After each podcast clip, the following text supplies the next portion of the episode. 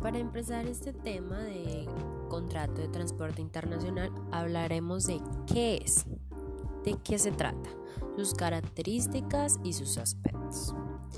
Primero, el contrato de transporte internacional es un documento por el cual una parte que se llama el porteador obliga frente a otra, el cargador, por un precio acordado a trasladar o transportar de un lugar a otro, de un país o ciudad, etc., una mercancía para ponerla en disposición del destinatario en el lugar y las condiciones pactadas por ambas partes. Em, esto pues en su mayoría es a cambio de un precio y de, y de acuerdos. Eh, como características principales se tienen como los detalles de cada transporte. Por ejemplo, se divide en transporte por carretera, que es el único que realiza el transporte puerta a puerta y transporta desde pequeños paquetes hasta grandes volúmenes. Seguido está el transporte marítimo.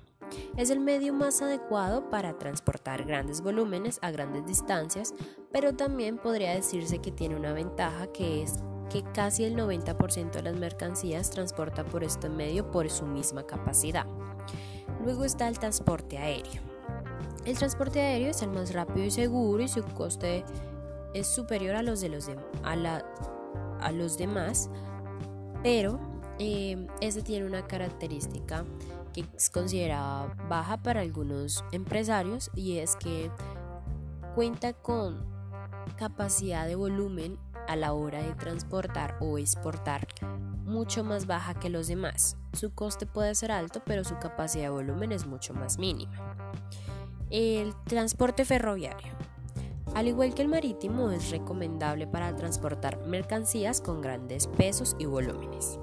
Por último está el transporte multimodal, que se le conoce por, por este nombre porque combina más de un medio de transporte.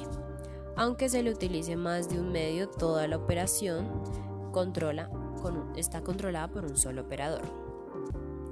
Luego están dos bloques, que son como dos aspectos.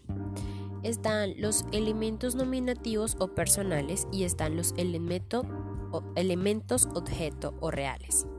Los elementos nominativos o personales están divididos como las personas físicas o jurídicas que aparecerán referidas en el contrato de transporte, ya sean el remitente, cargador, expedidor o el transportista, porteador o el destinatario, receptor o consignatario.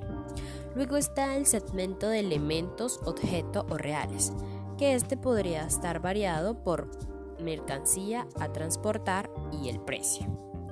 Estos es como los aspectos y las definiciones más generales del contrato de transporte internacional.